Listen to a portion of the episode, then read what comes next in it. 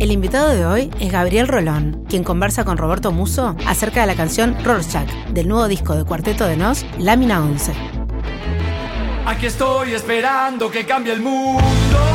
Gabriel es psicoanalista, escritor y pensador destacado de la cultura. Realizó sus estudios en la Facultad de Psicología de la Universidad de Buenos Aires. Escribió 10 libros, entre los que se destacan Historias de Diván, Los Padecientes, llevada al cine, Encuentros y El Duelo. Sus ediciones superaron récord de ventas históricos, convirtiendo su obra en un verdadero fenómeno de la industria editorial. En el ámbito teatral, tiene un amplio recorrido con casi una decena de obras de su propia autoría. Gabriel, Gabriel Rolón, querido. ¿Cómo andás, Roberto? Muchísimas gracias, Che, por aceptar esta invitación. No, al, al contrario, me emocionó mucho cuando me dijeron que tenías ganas de hablar conmigo te, te, admiro, los admiro mucho. Igualmente, recíproco. Y, además, eh, esta vez vienen con una propuesta que se las trae. ¿eh? Bueno, generalmente uno trata siempre de, de, de claro, viste, esa búsqueda constante.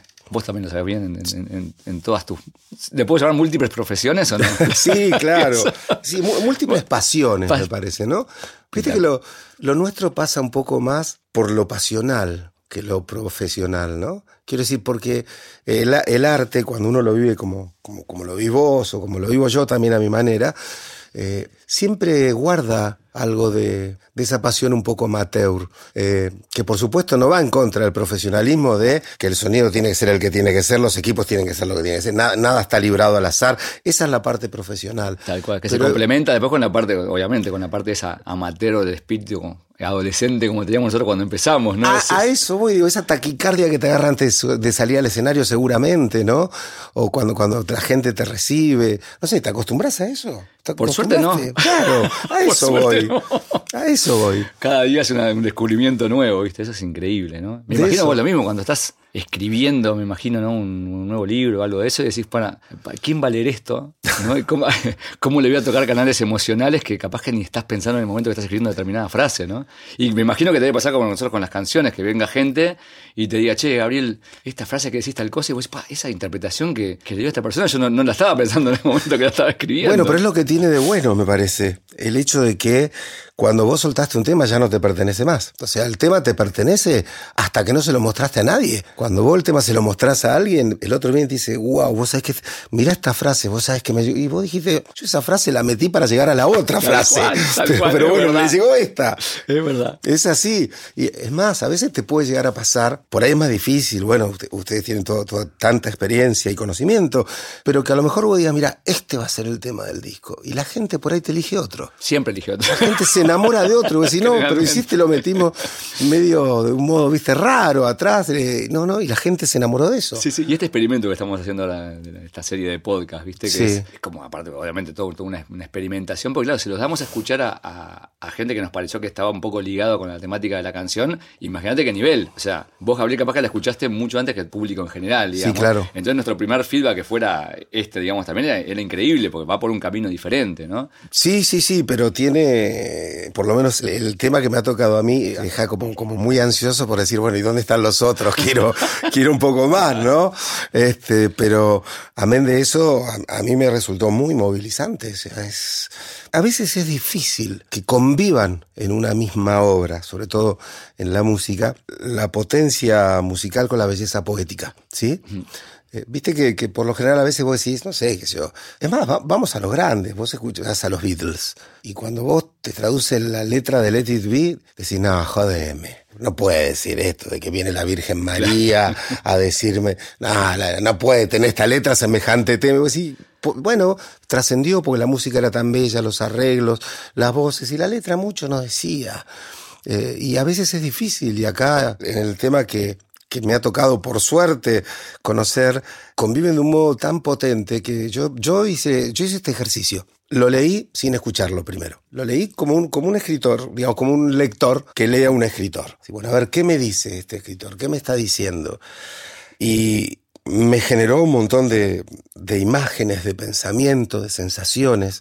Eh, intenté meterme en la piel del, del narrador, uh -huh. ¿sí? Porque es un tema este, narrado en primera persona, en este caso. A veces uno narra en tercera, a veces uno eh, narra como si fuera un poco Dios, ¿viste? Digo que mira de afuera sí, una situación. un observador. Este, claro. o, incluso hay varias canciones que, vas cambiando esa primera persona y va, se va modificando ese ángulo de, claro, vista del, que relata la historia, digamos. ¿no? Es que es como decís, es un ángulo, es como vos, como un director pones la cámara donde te parece. Sí, sí, sí, bueno, acá la cámara es una subjetiva del que narra, ¿no? Y me transmitió unas cosas y, la leí tres, cuatro veces, eh, la, la dejé asentar y recién ahí fui a escuchar el tema. Y, yo creo que la, conjunción que han logrado en esto eh, era, no era, no era fácil transmitir la potencia de lo que le pasa a ese personaje. Claro, pues ahí va, una, una canción como que bastante oscura, por decirte algo. Muy oscura. Bastante oscura.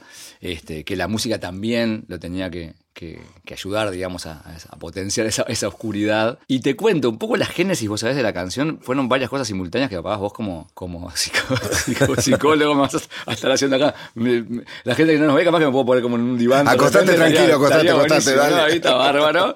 Y esto dura una hora y media, dos horas. Este, me llamó la atención Primero que nada, eh, yo tenía ya en mi, en, mi bagaje, digamos, este, de, experiencia, haber tenido que hacer el test de Rorschach, ¿no? Sí. No sé, que capaz que todos, allá por los años, principios de los 90, por decirte algo, para buscar algún trabajo en aquel momento de, programador, en la lista de sistemas, me lo hicieron varias veces. Me decían también en otros países que lo usan mucho para test vocacional. Sí. También, no sé, eso lo, lo sabrás sí, sí, sí, yo. Este, y me había quedado flotando, viste, siempre eso, viste, de que yo decía, y por, por este test psicotécnico quedaría fuera de este trabajo. Capaz que paso la parte de bien y, por lo que vieron las manchas en los dibujos, viste. De hecho, te digo, muchas veces trataba de hacer trampa y le preguntaba a amigos psicólogos, ¿qué tengo que qué Todo el mundo hace trampas, ¿eh? Todo el mundo hace trampas. ¿Qué es lo que tengo que decir? No importa lo que, lo que sea, decime qué tengo que decir. Claro, te dicen, no veas el murciélago, decir una mariposa, ¿eh? que es menos oscura. Ahí está. bueno, en general, bueno, también en general te dicen mantenete en un, en un estándar. Claro. ¿no? Ni, ni decir nada y quedarte callado, ni eh, dar vuelo total a tu imaginación, porque eso puede ser, llegar a ser peligroso capaz, ¿no? Claro, pero uh, a mí me parece que lo, bello del arte es que justamente te permite volar, ¿no? Quiero decir, en el arte, si el personaje eh, está absolutamente enajenado con lo que ve, o como le pasa a este personaje, que es, ¿y qué quieren que haga si lo que veo son manchas, muchachos? Estas son manchas. O sea, ustedes quieren que yo vea algo. Eh, me, recordó mucho, me, hizo sentir muy Foucault, ¿no? Quiero decir, esto de que decía Foucault, de que la verdad es la verdad del poder, ¿no? O sea, ustedes determinan que yo tengo que ver esto. Y después se enojan porque yo no veo lo que ustedes me dicen que tengo que ver. Es, como muy, muy angustiante el lugar del personaje, me parece a mí. Es tal cual, tal cual esa, esa angustia que, te digo, me, me iba llevando un poco a cómo describirlo y que en definitiva eso que vos decís, ¿no? a mí me da la impresión como que, fuera eso, ¿no? Como yo no voy a decir lo que ustedes quieran que yo vea, porque yo realmente no lo veo, digamos, ¿no? Y como dice, yo, no quiero pasar este test este, dándole la derecha a ustedes, digamos, ¿no?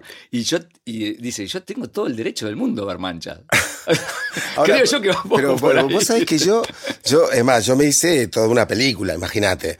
Eh, pues bueno, soy escritor de novelas también, ¿no? Entonces yo me hice toda una película. Para mí es casi como una persona que está en un hospicio, en un manicomio, desde hace mucho tiempo y que le van a tomar el test como para decidir si lo dejan salir o no. Y está la rebeldía del tipo que decir, ustedes para dejarme salir, o sea, les tengo que decir que veo un hombre, les tengo que decir, no veo nada. Y el tipo se revela aún sabiendo que va en contra de él. ¿Qué quieren que haga? O sea, elijo ser sincero a ganar la apuesta de decirles lo que ustedes quieren, ¿no?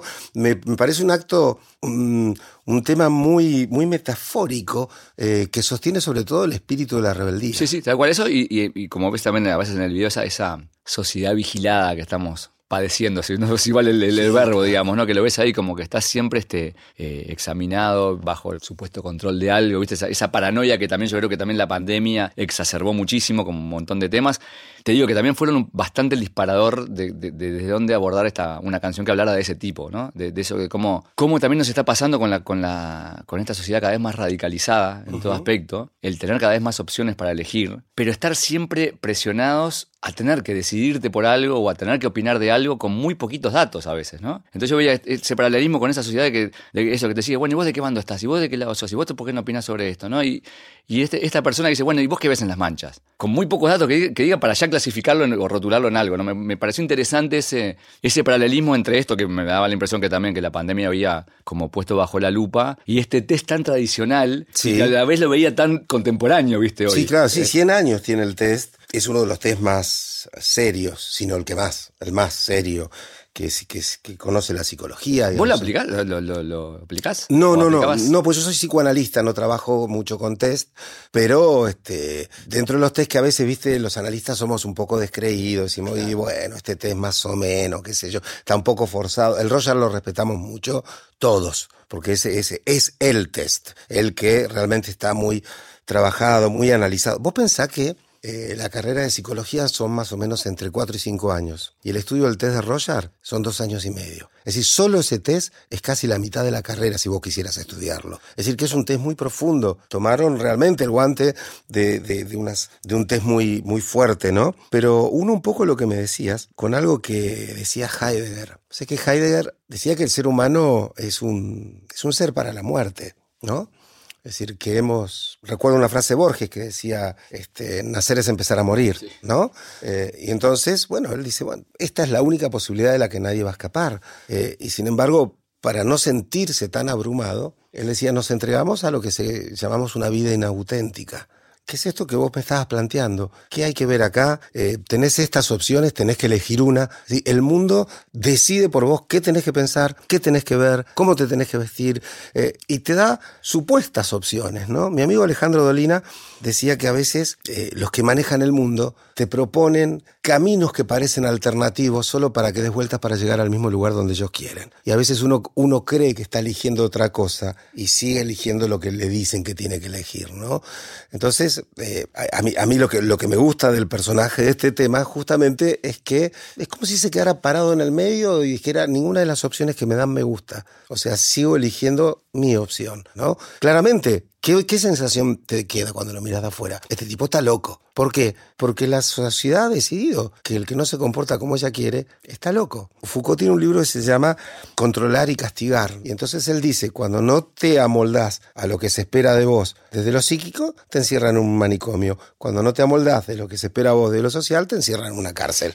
Entonces él decía, esto que vos decís, ¿no? Cómo la cultura decidió que te va a controlar de un modo o de otro. Manicomio, cárcel, pero te van a controlar. Y, y este personaje está en esa línea donde va a ser castigado. Claro, y cambian los tiempos, y, pero sigue igual eso es como vigente, digamos, ¿no? Eso fue lo que más me llamó también te digo, la, la, atención de cómo llevar a, la, a, una canción un personaje que me parecía súper, este, que quedó en carne viva más con la pandemia todavía. Me dio la impresión esa, ¿viste? Uh -huh. Como que esa atmósfera estaba y está metida en, la, en, en, en, el video también, ¿viste? Que es un, un poco que está esa, bueno, esa que, claustrofobia, esa... Ese aislamiento. Sí, ese aislamiento. ¿No? Este, que aparte no, no, no, se ve si va a poder salir, porque fue una decisión también con el, con el, con el director, decíamos, che, che, ¿y sale o no sale? A la luz. Bueno, ¿no? eh, claro, a, ver, lo que pasa es que se juega algo interesante, ¿no? Ahí, que es, ¿debería salir? Digo, e, esto es lo que, lo que queda, digamos, a, a, a voluntad del, del, del, espectador, del escucha, de, del que va a ver el video y el que va a escuchar el tema que decir, bueno, ¿para dónde se la jugará, no? El, público. O sea, ¿querés que salga? Porque uno quiere, por supuesto, que, que ese, un personaje así le vaya bien. Es que Pero ¿cuál es el costo veces, de claro, salir? Claro. El costo de salir es rendirse, me parece, sí. para este personaje. Es ¿no? rendirse. Tenés razón. Por eso muchas veces, viste, me, me pasa que eh, cuando vos, como vos hiciste vos bien, que leíste la letra de la canción antes quizás de escucharla, y, incluso antes de ver el video, obviamente, que sería lo último, eh, con muchos directores de video nos pasa de que yo también soy muy cuidadoso en las letras, de dejar abiertas varias puertas. Claro. Y de que la gente, ese, ese signo de interrogación, incertidumbre, ¿qué pasó con esto? ¿no? ¿Qué pasó con...? Y que sea algo de misterio, justamente, yo creo que es lo que también enaltece muchísimo a la obra artística. Viste, decir, no, esto pasó así y esto es así y, y, y tuvo tal final. El, a veces en un video que te, que te cuente un solo cuentito, viste, una sola posible línea de, de, lo, que, de lo que termina pasando, te cancela todas las demás este, sí, claro, ¿no? Claro, sí, son como, como dos elecciones artísticas, las dos pueden ser válidas que, este, no sé, vos escuchás un, tema de Serrat, digo, no sé, elijamos cualquiera, Penélope, eh, y vos decís, bueno, listo, me contó toda una historia hermosa, maravillosa, me la cerró y ya sé lo que pasó. O sea, él eligió contarme la historia de principio a final, pero vos, vos elegís, Roberto, contarme una historia donde el final queda a cargo mío, que lo escucho. ¿Sí? Y también es muy interesante, es muy interesante porque, porque son de esos, de esos finales, de esos temas que, que abren cierta polémica, como esas películas que uno va a ver y después se va a comer la pizza y dice, che, ¿y para vos? No, para mí se quedan juntos, no, para mí se separan, claramente, el tipo se mata. No, ¿cómo se va a matar? Si no, ¿viste? Sí, sí, tal cual, tal cual. ¿Y sabes qué? ¿Qué lográs con eso? Vos estás haciendo un nuevo Roger. Digo, lo que lográs es que después el que te escucha proyecte sobre el tema lo que ve. Proyecte su inconsciente. Bueno, para mí sale. No, para mí no sale. Para mí lo matan. Para mí lo encierran. Ah, pero me estás dando abrir una, una dimensión de la canción que no viste de lo que estamos hablando acá. Me, metiste una, dimensión de la canción que no, la había pensado. Pero claro, vos decís, bueno. la canción en sí misma ya es un, test. increíble. La canción es un test. Porque me decís, bueno, a ver, hace esto, escuchalo. ¿Qué pasó acá? Y ahí yo tengo que proyectar. Sí, justamente el Roger es un test proyectivo. ¿Qué ves en la canción que dice que el tipo solamente ve manchas en el test de error? Claro. Ya estamos en una e, exactamente, claro, solamente ve manchas. Entonces vos que decís, bueno, a ver, hay una represión muy profunda que no le permite sacar este, lo, que, lo que puede pensar su inconsciente, o sea, reprime su inconsciente hasta el punto tal que no puede ver más que manchas, no puede proyectar nada. Por otro lado, vos podés decir, no, lo que en realidad hay es una mente demasiado concreta, una mente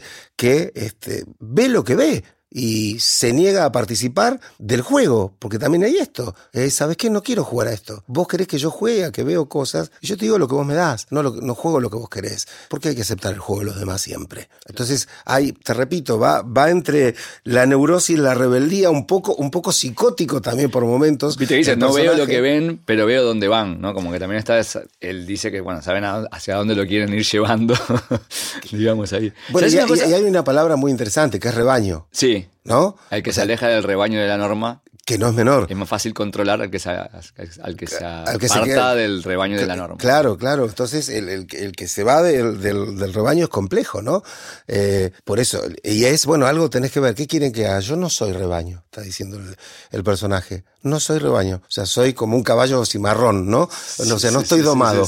Lo siento. Este, es así, soy salvaje. Me parece también, en un momento tuve dos asociaciones artísticas, ¿no? Eh, me remitió como que querían someterlo casi como, como la película de Brian De Palma, La Naranja Mecánica, ¿no?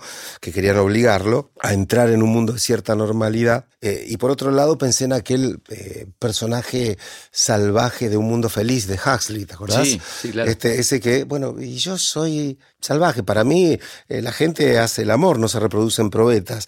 Para mí las flores tienen aroma, no es esto que ustedes pretenden que yo vea ahora. Entonces lo tomé por ese lado, ¿no? Como un ser que de alguna manera y a su modo se resiste a que lo encasille la cultura en un lugar preciso. El, Mundo Feliz lo, leí cuando tenía 12 años. sí, claro. Un, libro de adolescencia casi. De adolescencia y con un final, yo no me acuerdo bien la frase final, pero era de las mejores este, ending phrases, viste, del final del libro que era increíble, ¿no? Que estaba, buenísimo. ¿Sabes una cosa que me llamó la atención también? Que no sabía era que, que Herman Rorschach también era artista plástico. Sí que fue una cuestión, yo, viste, estaba como, muchas veces estaba con la, con la canción esa, no si tirarme a hacerla o no, lo que te contaba del paralelismo con, cómo venía un poco el núcleo temático de lo que tenías ganas de componer, quedé como, al, volver a ver, viste, las manchas medio como hipnotizado, yo le decía aquello, viste, viendo las manchas de errores, que sí las tenía, pero volví a verlas un poco más, y había como una cierta fascinación de que estaría bueno hacer algo visualmente con esto, ¿no? Y fue un poco ahí entrelazándose con, con la canción, ¿no? Y cuando leí eso, ¿no? Que como él que le, gustaba la pintura y esos, este, esos dibujos, viste, simétricos de manchas, este, eh, la, conjunción de dos profesiones, que es algo que también yo siempre, siempre tengo, también me gusta profesar y, que me encanta este, experimentar con eso, me terminó de cerrar ahí el concepto, ¿viste? De decir, bueno, me voy a tirar a hacer esta canción a ver qué pasa. Y por qué no que esto también sea un poco el, puntapié para el arte de, el arte gráfico del disco y de las canciones, ¿no? Bueno, lo que pasa es que hay algo, hay algo que, que, casi se ha perdido, ¿no? Digo, un poco la, llegada de Spotify y, todo, y todas estas cosas, este, nos han privado a los que disfrutábamos mucho del arte de un disco, ¿sí? O sea, los vinilos, o sea, tenían esa tapa. Una etapa que era muy pensada, que era muy elegida. Digo, hoy me imagino que debe ser más complejo, no sé, vos por ahí me decís, no, Sí, es Gaby, que se ya cuando, igual. cuando vino el CD, porque- ya eso se reducía y ya no era lo mismo que el vinilo, ¿te acordás? Claro. "Ah, esto es tan chiquito, ¿ah? que no, no- Claro, por ahí, por ahí te daban un librito con el CD, viste, si era interesante. pero ni se podía leer la letra de tan chiquita que estaba. Claro. Claro, no, ya se había perdido un montón con eso. Pero me parece que, que justamente la apuesta, eh, más allá de, de la música, que yo creo como Schopenhauer que el universo es música. Me decía, to- todo lo que existe en el mundo es una alegoría de la música. Lo único que hay es música, decía él, ¿no? Entonces yo creo que, que es eso, porque todo tiene un, un ritmo y una melodía. Digo, el amor tiene un ritmo, el enojo tiene un ritmo, el pensamiento tiene, tiene ritmos, tiene desde, desde los alegros a los adagios, desde las melodías este, más, más fogosas a las melodías más tristes, cuando hablamos, cuando le decimos a alguien lo que sentimos. Eh, pero me, me parece a mí justamente muy noble el, el abrir el abanico y que además de, de la música en estado puro uno encuentre la literatura y la poesía y que además de esto uno encuentre el- lo plástico y el dibujo. O sea, e- es- esta es la apuesta que me parece que tiene mucho, Sí, mucha sí, sí, sí, potencia de lo que estás proponiendo. Por eso te digo que no me, no me, no me pareció, al- después de tanto verlo y volver, y, eh, eso de la, la- la parte visual justo con la parte conceptual, viste, del, del test con la canción, con lo que te contaba, fue todo un concepto que se fue armando y terminó siendo una como una especie de madeja, viste, de lana con varios puntas que nos encantó como cerraba, terminó cerrando todo, viste, el, el- el arte conceptual global, digamos, integral del disco, ¿no? Sí, sí, yo me imagino que, que a todas las personas que, a las que invitaste a participar de este, de, de este experimento hermoso que estás haciendo, a todos nos tocó un tema, ¿sí? Este, no, algún día quiero saber quiénes son todos y nos llamamos por teléfono, Obvio, nos compramos una pizza, un tanat, y digo, bueno, che, cada uno aporta el que tiene, escuchémoslo todo el disco. Fiesta final de la serie de podcast, obvio, ya está. ya Claro, está, ya claro. Pero eh, digo, la sensación, y les debe haber quedado a todos, pero la sensación que yo, que yo me guardo es, Roberto, ¿y esto cómo lo superás? ¿Qué hacen? ¿Cómo van a hacer los otros temas para estar a, a- a la altura de esta cosa tan potente, tan fuerte? Y me imagino que lo están. Digo, que cada uno debe tener su propia mística. Digo, yo, Sí, sí, sí, eh, sí. tal vez porque, porque soy psicoanalista también, y, y me puse a navegar por, el, por lo que inconscientemente me, me transmite el, el relator, la voz de, de esta canción, me parece de, de una hondura eh, muy, muy, muy, muy significativa. Sí, Son de, Gabriel, de y esos temas que cuando los terminás no, no podés pasar al tema que viene. No, mira que termine te quedó un Rápidamente. Sí, sí, sí. sí. viste eso. Pues es que Yupanqui decía algo, ¿no? No le gustaba cuando, cuando estaba por terminar una canción y la gente empezaba a aplaudir antes. Viste esos cantantes que dicen, bueno, se ve el final y la gente empieza a aplaudir. Y él decía, no, cuando yo termino una canción, necesito que la gente antes de aplaudir se tome cinco o seis segundos de silencio, porque es el tiempo que le lleva al alma este, recibir lo que le acabo de dar. Si eso no sucede, yo me voy disconforme, decía él, ¿no? Eh, y yo creo que al- algo de esto va a pasar con ese tema. Este es un tema que vos decís, bueno, escuché este tema, eh, no voy a decir, che, pon el que viene a ver qué tal está. Después, después de este tema te tenés que quedar un rato, te tenés que quedar un rato, eh, tenés que volver a la letra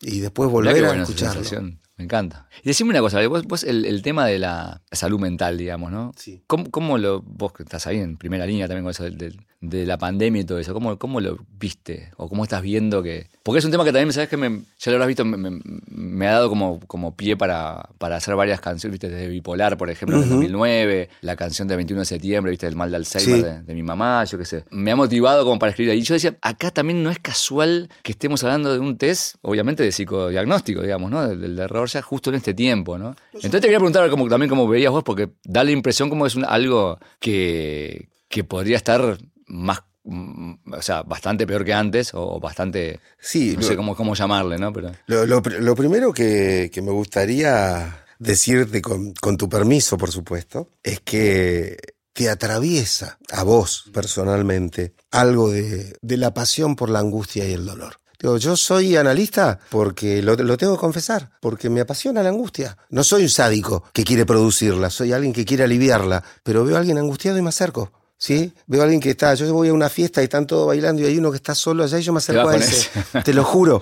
Digo, o creo, cuando daba creo. clases en un colegio, los pibes hacían lío y uno estaba solo en el patio y me iba a hablar con ese. Hay algo en la angustia que me convoca. Y yo creo que te pasa algo parecido, que no es casual esos temas que escribiste, esos temas que por tu forma de ser, por tu historia, por lo que has vivido y padecido y por lo que has amado y por cómo sos, hay temas que te convocan a que te llame la atención esto, que tiene que ver con el dolor, con el aislamiento, con la angustia, eh, simplemente que como sos un artista tenés la posibilidad de hacer con eso algo creativo, ¿sí? Y está muy bien, pero yo, a mí me, me encanta que te llamen la atención estas cosas.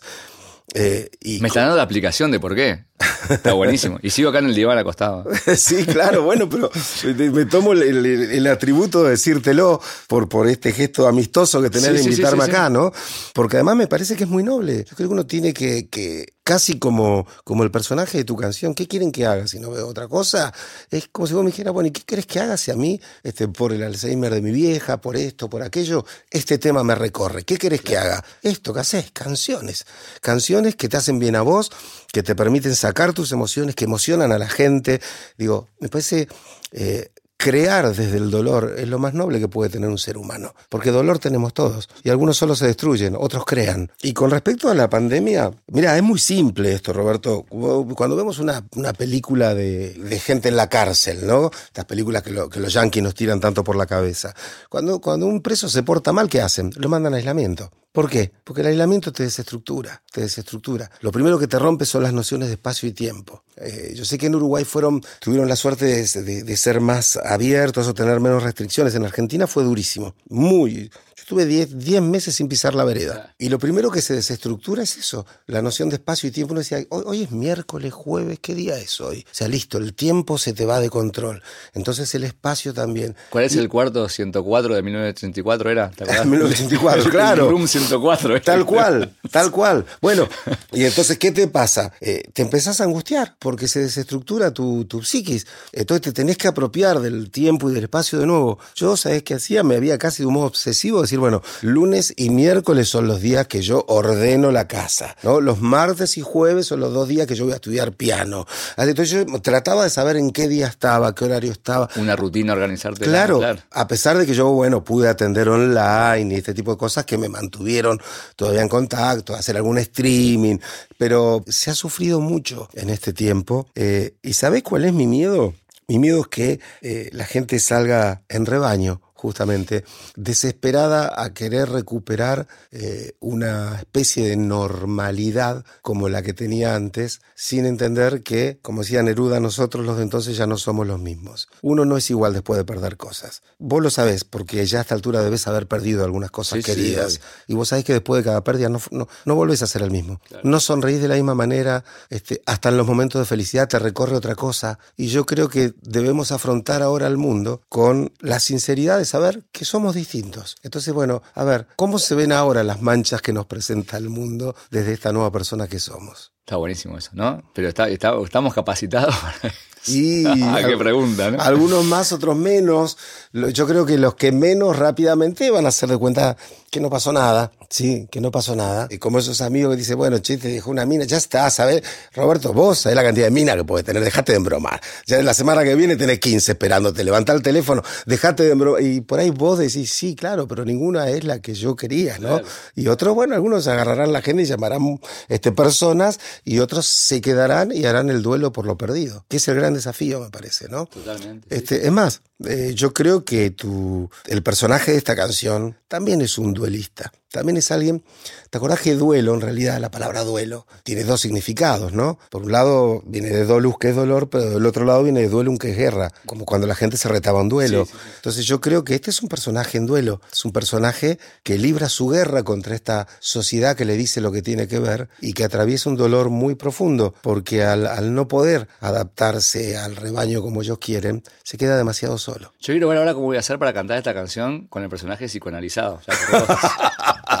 Como ya no soy el mismo de hace 10 minutos, ¿viste? Para cantarla ahora, ¿no? Pero... Pero te va a salir genial, te va a salir genial porque es una genialidad lo que has hecho. Este, capaz que, bueno, cambia, su, óptica de, cómo cantarla. No, aparte, sabes que también el, todo lo que te, te vas escuchando súper atentamente, me encantó todo, esto que estás diciendo, que también eh, la parte escénica viste, hablando un poco de lo, del arte integral, digamos, de la canción también, el cómo interpreto yo esa canción, siendo Roberto por un lado, el cuarteto tocando, pero en ese personaje que estamos hablando ahora, ya, ya psicoanalizado por el diván, digamos, ¿no?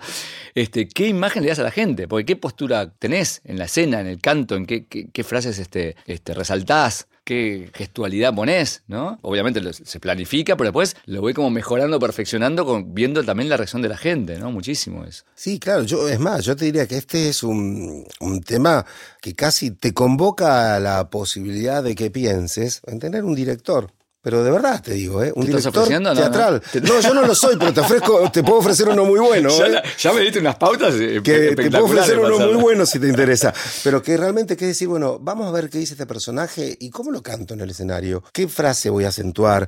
Eh, ¿Con qué gesto lo voy a decir? ¿Por qué? Porque hay un punto donde el artista es como un medium. Vos sos un medium. Vos le prestás tu cuerpo y tu voz para que el espíritu de un personaje hable. ¿Sí? Vos sabés que yo, eh, a, mí no me gustan los artistas que quieren ser más importantes que sus obras. ¿Sí? Ese artista que te está contando en una canción romántica, que está desolado y de repente eh, le sonríe al público este, para ser amable. Y no, no, pará, me estás diciendo que te acaba de dejar, que no sé, y, me estás sonriendo porque, porque sos vos en el escenario. Es decir, tu ego le ganó, le ganó a tu arte. ¿no? A mí, y entonces, eh, este es un tema que convoca a ponerse al servicio del arte. Entonces vos, cuando lo terminás, podrás agradecer, sonreír, este, bromear, pero mientras estás en este tema, vas a tener que y te armaste un muñeco difícil de habitar, ¿eh? Te aviso que rodealo este tema de temas un poco más relajado porque vas a quedar... tengo varios muñecos me imagino. de domar, ¿viste? Porque van cambiando. También eso que, que te digo, muchas veces me, este, eh, me gusta como encarar ya cuando, cuando hago la canción, no cantar siempre las canciones, ¿viste? como decíamos al principio, de primera persona, ¿viste? sino a veces como un, juglar que va contando una historia, sin, meterse mucho ahí en, como un observador, digamos, más que nada. Pero en otras sí, ¿viste? Por ejemplo, hablando de canciones ah, psicológicas del cuarteto, ¿no? Roberto es otra canción, ¿no? Roberto, hablando de egocentrismo, no la veo como una canción para nada egocéntrica en ese aspecto. Y vos sabés, Gabriel, que a mí se me había ocurrido ahí hacer una canción que bueno, que está blindando un poco con, la esquizofrenia, digamos, ¿no? En la varias personas. Era, yo decía, bueno, yo hacer una canción que el micrófono cuando canto no esté en mi boca, esté como con el cerebro rebanado y metido dentro de mi cabeza. ¡Wow! ¡Qué fuerte! esa era mi imagen, ¿viste? El micrófono acá adentro eh, registrando mis pensamientos, no lo que hablo. Ese es el inicio del experimento. Y bueno, pero está muy bien. ¿Sabes por qué? Porque, a ver, lo, que se nota es una concepción renacentista del arte, ¿ok? ¿En qué sentido lo digo? ¿Te acordás que los artistas renacentistas, digo, no sé, Da Vinci, por, por nombrar el más conocido, digo, pintaban, esculpían, tocaban el violín, escribían poesía. Digo, eran artistas muy integrales. No era yo solo hago esto, eran artistas integrales, ¿no? Y yo eh, te celebro que, lo pienses así, como un artista que está pensando una puesta en escena, una imagen pictórica, una letra poética, una música contundente. Digo, a mí me gusta ese arte que, que es un arte que te lleva un poco puesto, que no es que solo decir, mira qué linda letra tiene este tema, ¿no? Es decir, vos tenés que participar del experimento artístico. Es decir, es, casi como cuando uno va a ver ópera. Como decir, bueno, hay música, hay vestuario, hay escenografía, hay cantantes, hay corales, hay. Viste que la ópera es como el gran género por eso, porque te mezcla todo, desde lo teatral a lo musical, a lo poético, a la danza. Eh, y, a, y, a, mí me gusta que me inviten a ese tipo de cosas, ¿sí? Por supuesto que la, la, sencillez de, de, no sé, de Alejandro Filio, por nombrar a alguien, digo, de alguien que se sienta solo con su guitarra y te tira algo, o, de Daniel Biglietti, digo, es, es, es, emocionante y es otro tipo de arte. Pero yo creo que vos convocás con, con, este, con este intento a eso, es decir, bueno, ¿y por qué no? Ese micrófono en el cerebro que a mí me hace pensar, en realidad está pensando el tipo, estoy siendo eh, observador de los pensamientos de alguien. no, y aparte era eso, como decir esas cosas que a veces yo decía, bueno, estoy pensando esto, pero no, no debería estar pensando esto, porque está muy mal, pero lo estoy pensando. Y obviamente la canción tiene frases totalmente este, ajenas a lo que yo pienso. en realidad, bueno, opino. pero me gustó, me gustaron ponerlas. Pero está, pero está muy bien, está muy bien, Roberto. A ver, eh, ¿qué, ¿qué, es esto de que una, un artista solo tiene que atar su arte a lo que él pensaría. Digo, no sé, ¿por qué no podés escribir la canción este, de un hombre que se enamora de alguien que vos no te, te enamorarías nunca. Claro. No, no, no, obvio, obvio que no. Nunca. Pero no importa, es tu personaje. O sea, vos te estás prestando. A, si no, sería bueno, yo solo voy a actuar de personajes que sean psicólogos hinchas de boca. No, no, pará. No, ¿qué es esto? Es una locura, justamente. Es decir, no sos vos el que piensa eso, es el personaje. Eh, que después tiene mundos tuyos, a veces se parecen, a veces entran en contradicción. Hasta puedes escribir un tema de un personaje que sostenga y que, y que, y que ponga sobre y defienda todo lo que vos odias. Sí, sí, de hecho hay. Mira que hay. Es como hay un experimento, ah, ¿no? Fíjate vos, este. Bueno, vamos a ver acá. Llegó Papá, que es una canción del último, dijo, que habla de un. Ese personaje mesiánico, ¿viste? Que sí. Obviamente que también me voy, voy a ser un, personaje odiable en una canción. Y dije, sí, ¿por qué no? ¿Por qué no? Y realmente está, está ahí y es eso. Claro, no, soy yo. y la gente lo odia igual que yo. y está muy bueno, está muy bueno. Vos también lo odias. Participás con el público de eso. Me encanta, me encanta. Sabes que nos divertimos. Bueno, vos sabrás también que nos divertimos mucho también a la hora de grabar. Obvio, y que me imagino como en la vida misma, este, después de tantos años este, haciendo proyectos y sobre todo con la misma gente, buscarle la vuelta de que cada, cada nueva aventura tenga una construcción diferente, te llega, te lleva inevitablemente a lugares diferentes, ¿no? Sí, Capaz que no mejores o peores, pero por lo menos este, que sean más disfrutables y, la verdad que ahí somos todos los del cuarteto como ponemos ¿viste, la mano en el fuego por los demás para seguirle la cabeza y decir, che, hacemos tal cosa en una y, lo hacemos diferente. Y entonces, eso ir experimentando con distintos productores, grabar en distintos países, grabar con equipos diferentes, este, eh, incorporar géneros nuevos, siempre ha sido ese riesgo agarpado, la verdad que es, que es así, ¿viste? Y lo que pasa es, que, el, arte cómodo eh, pierde su, su, esencia, ¿no? Me encanta lo de lámina 11, este, el, nombre de la, lámina 11. Porque es la lámina que no. Que es la lámina que no está, digamos, Es, es, hasta ahí. Bueno, ¿por qué? Porque me parece que la obra en sí misma le propone a la gente una lámina nueva del Roger. Que es decir, bueno, usted escuche esta obra y dígame qué ve, qué piensa y qué siente.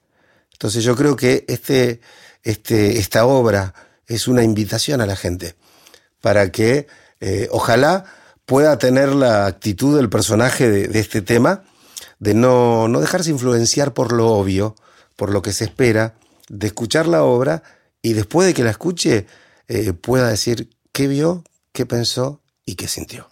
Divino, broche de oro. Gabriel, un enorme placer, la verdad. Lo mismo digo, un me hiciste, honor. Me hiciste precio dos por uno de sincronizarme a mí al personaje de la canción, pero no, la verdad que es muy, muy emotiva la charla, muy emocionante, me llevó mucho. Este, y, nada, agradecerte eternamente y que siga por más charlas. tenemos que hacer la, fiesta, la fiesta del fin del podcast también. Dale, por favor, y me, guardo la gratitud y el orgullo de, haber estado un rato con vos y de alguna manera ser partícipe de, de una obra de arte como esta que acaban de hacer. Eh, estar cerca, aunque sea al costado de esto, ya es algo que me voy a guardar en el corazón, Roberto. Gracias, gracias de verdad. Un placer.